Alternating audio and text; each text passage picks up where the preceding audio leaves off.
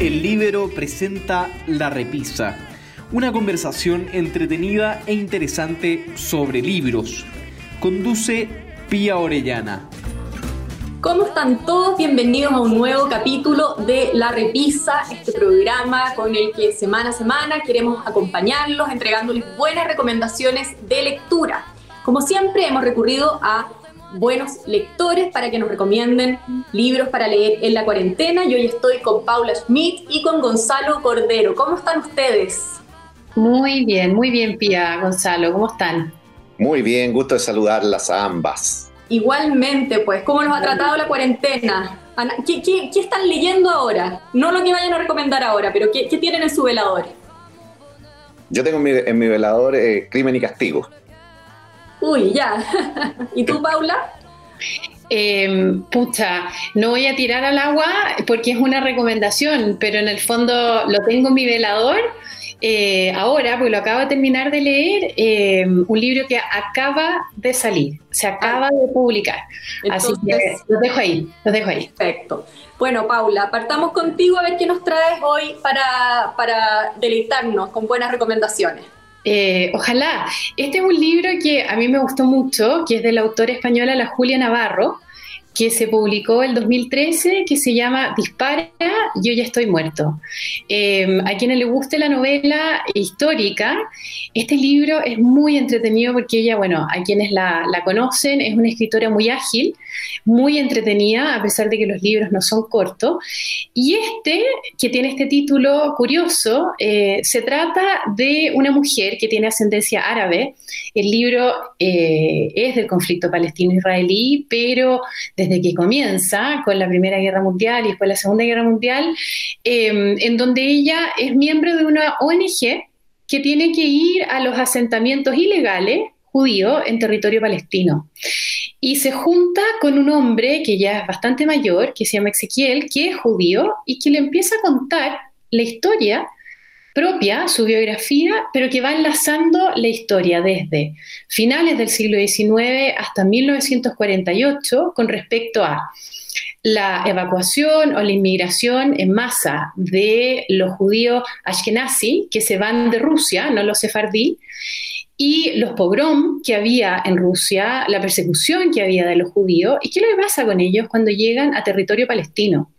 Entonces se van entrelazando la biografía de él, una familia, eh, dos familias en realidad, eh, de ascendencia árabe y judía, y todos los conflictos que hay desde el punto de vista humano, religioso, político, eh, y además nosotros nos interiorizamos muy bien a través de la Julia Navarro de cómo eran los kibbutz. así que es muy, muy entretenido. Además que cada personaje tiene una historia que contar y al final el desenlace es bien inesperado. Así que esa es mi recomendación de esta semana. Qué, buena recomendación, muy actual además porque, bueno, un, conflicto que siempre está presente y además no sé si tú sabes, Paula, me, parece que sabes porque creo que estuviste también eh, en el Libro, nosotros estuvimos con Julia Navarro el año pasado cuando vino a hacer una, una gira a Chile. Eh, y tuvimos la oportunidad de entrevistarla y, nada, estuvo bastante entretenido. Sí, una gran visita, yo creo, para el libro. No estuve físicamente, presencialmente, pero ustedes tienen buenos archivos, así que si alguien quiere ver, eh, la, entrevista se puede encontrar en el sitio web. Vamos a dejar ahí el, el link. Bueno, muy bien. Gonzalo, ¿qué traes tú hoy día? Bueno, como siempre yo intento eh, recomendar algo de un chileno y algo de algún autor internacional. Voy a partir por el chileno. Eh, en la primera mitad del siglo XX nosotros tuvimos una literatura que podríamos llamar social, una literatura que escribió mucho sobre la marginalidad de nuestro país, la pobreza, ese Chile, ese Chile muy, muy pobre que, se estaba convirtiendo en un, en un país de ciudades, en un, país que estaba viviendo la migración del campo a la ciudad. Eh, y ahí yo encuentro que hay una literatura maravillosa eh, en autores como Oscar Castro, como Manuel Rojas, como González Vera. Eh, y hoy día quiero recomendar un libro de Manuel Rojas que se llama Mejor que el vino. ¿ah? Está editado por Ediciones LOM. Mejor que el vino forma parte de una tetralogía eh, en la que está el famoso libro de Manuel Rojas, eh, Historia del ladrón, ¿ah? Hijo del ladrón, perdón, eh, y que sigue, el, sigue la trayectoria de un personaje que se llama Aniceto Evia. mejor que el vino es una, es una novela, a mi juicio, hermosa en, en mostrar, como les decía, ese, ese Chile pobre, ese, Chile en, un sentido material de marginalidad y, miserable, por decirlo de alguna manera. ¿ah? Eh, esta literatura además retrata muy bien una época, la época de la cuestión social en Chile, una época que prefigura lo que termina siendo todo el conflicto político en nuestro país eh, del siglo XX, el país en el cual la lógica de la lucha de clases se instaló con mucha fuerza, creo que es difícil comprender la historia política de, Chile del siglo XX sin pasar por algo de este tipo de literatura. ¿ah? sin pasar por Mejor que el vino, sin pasar por La vida simplemente, sin pasar por eh, este, este, tipo de, de obras. Por eso yo recomiendo vivamente Mejor que el vino de Manuel Rojas. Gracias, Gonzalo. Qué interesante lo que dices, eso de comprender la política chilena o la historia política chilena del siglo XX con estas lecturas. Eh, me parece un, comentario súper eh, atingente, además, también a, lo que estamos viviendo hoy. Eh, exactamente. incluso puede parecer extraño que una persona del pensamiento político mío lea y, y valore esto, porque, porque muestra una marginalidad que fue clave, que fue esencial en el desarrollo del pensamiento político de la izquierda chilena del siglo XX, del desarrollo del socialismo, del desarrollo del comunismo. Eh, pero, pero, esa misma realidad uno la puede interpretar desde la mirada mía, digamos, ¿ah? y, puede entender precisamente por qué esa marginalidad sirvió de caldo de cultivo para lo que terminamos viviendo en, en la tragedia del siglo XX chilena. Por supuesto. Gracias, Gonzalo. Paula, vamos con tu segundo libro, La Gran Sorpresa. Eh, lo recomiendo por curiosidad. Eh, me llamó, me atrajo a querer buscar este libro, que todavía no está en papel, porque se hizo el 31 de mayo de este año una entrevista muy interesante a la autora en El Mercurio en Artes y Letras. También sé que se hizo una nota, en una crónica acerca de ella en la tercera, pero la entrevista es un perfil humano a esta china que se llama Fang Fang, em, que publicó un diario eh, ahora a raíz de lo que pasó en Wuhan, donde partió eh, el coronavirus, y el libro se llama La voz que permanece y que está editado por Ediciones Lastarria. Quien quiera buscarlo eh, se compra online y mm, es muy interesante porque ella es una escritora que para nosotros era absolutamente desconocida antes de, eh, coronavirus y ella es poetisa también y fue eh, galardonada con uno de los premios más importantes de la Asociación de Escritores Chinos, que es el premio, no sé si lo estoy pronunciando bien, pero Lung Shung en 2010. Em, que él también era un personaje eh, bastante contracorriente a lo que era el gobierno eh, comunista en China. Bueno, eso da un poco un atisbo de quién es ella y hacia dónde va este libro. La voz que permanece es de una ciudadana que llega relativamente joven a Wuhan. Entonces ella a través del libro cuenta qué es lo que es Wuhan, por qué es una ciudad tan importante, que antes era desconocida por Occidente, y em, tiene una cita dentro del libro que hizo mucha fanfarria al interior de China, porque ella dice, acá lo tengo textual, el enemigo, en fondo, no solo es el virus, también somos nosotros nuestros propios enemigos o cómplices en el crimen. Eso hizo de que las autoridades del gobierno y sobre todo los nacionalistas chinos por un tiempo eh, bajaran de las redes eh, lo que era su blog y obviamente que recibiera muchísima crítica eh, y amenaza y que se le llamara traidora por el hecho de que ella insinuaba que había habido un mal manejo de esta crisis por parte de las autoridades del gobierno. Interesante la dualidad que hay ahí, porque quienes han estado en China y, quienes les ha gustado estar en China, eh, occidentales, a través del lenguaje de Fang Fang y cómo ella va hilando un poco el testimonio diario que se vivía en Wuhan desde que se desató el coronavirus y el epicentro, es muy chino. ¿En qué sentido? De que es medio, ¿será que ella es poetisa? Entonces ocupa eh, el lenguaje de una manera como suave eh, y, sedosa.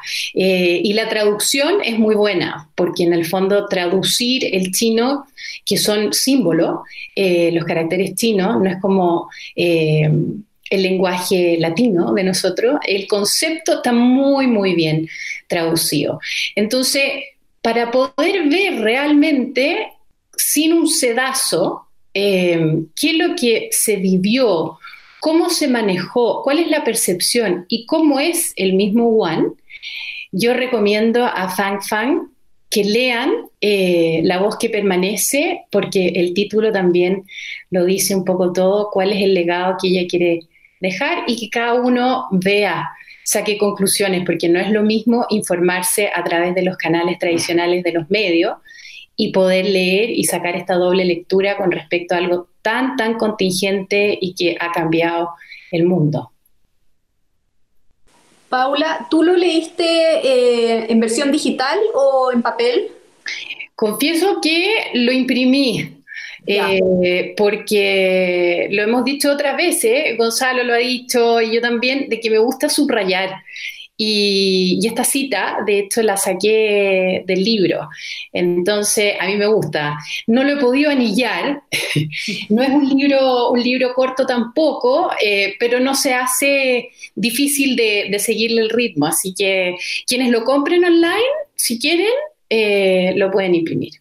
Perfecto. Gracias, Paula. Muy buen dato, además. Gonzalo, vamos con tu segundo libro. Mira, sin ponernos de acuerdo con Paula, nos fuimos los dos al oriente. Yo tengo para recomendar un libro de un escritor japonés del cual yo soy ferviente admirador, eh, Yasunari Kawabata. ¿ah? Kawabata, premio Nobel, el primer premio Nobel japonés, si mi memoria no me falla, de literatura. Un, un escritor de obras breves, eh, pero maravillosas en el uso del lenguaje, la descripción de las cosas pequeñas, la descripción de las cosas triviales, eh, la descripción de la interioridad, de los estados de ánimo. Eh, y hoy día quiero recomendar una de sus obras más famosas que se llama La Casa de las Bellas Durmientes. en este libro, Kawabata es un, como les decía, es un libro breve, como suelen ser los libros de Kawabata, describe, describe la vejez y la soledad de la vejez. ¿ah?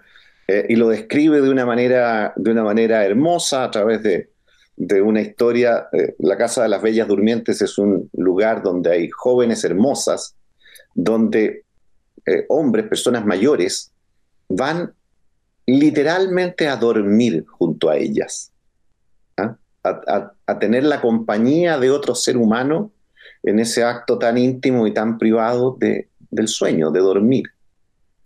Eh, y, a partir de esta, de esta experiencia y de esta necesidad, el contraste de la vejez, de la soledad con la juventud y la belleza, eh, Kawabata lo describe de una manera que yo la encuentro realmente sublime. ¿ah? La literatura de Kawabata me parece una literatura preciosa que, hay que leer. ¿ah? Eh, es la nostalgia, es la melancolía. Es, de alguna manera yo en uno de estos programas recomendé uno de los libros de Modiano. Eh, si no me equivoco era La calle de las tiendas oscuras eh, o alguno de ellos. Eh, Modiano a mí me recuerda a Kawabata en, una literatura que es completamente occidental, pero la sutileza, la, finura en el, en el lenguaje. En, en, Modiano probablemente tiene más que ver con el lenguaje mismo, en Kawabata tiene que ver con ese análisis fino, hermoso, de lo cotidiano, como decía, de la interioridad del ser humano. La Casa de las Bellas Durmientes de Yasunari Kawabata. Lo, tengo entre mi, en mis to-do list a, este autor, de hecho. Y además, Gonzalo, esto que tú estabas comentando, eh, me, o la trama en el fondo me recuerda a esta película que la vi recién, que se llama Nosotros en la Noche, eh, del año pasado, protagonizada por Robert Redford y Jane Fonda, que un poco, yo no sé si está basada, sé que está basada en un libro, pero no creo que en este, que justamente eh, trata un poco, es lo mismo, la soledad un poco ya más en la vejez y, y esta como necesidad de compañía, y bueno, la trama va, va por ese lado también, es muy interesante y la recomiendo también, a propósito de... Genial.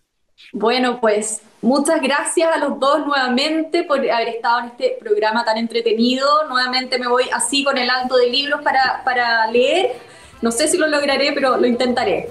Y bueno, nosotros nos encontramos la próxima semana con más recomendaciones de libros aquí en La Repisa. Muchas gracias. Chao Paula, chao Gonzalo. Muchas gracias a ustedes. Chao Paula. Adiós Gonzalo, tía.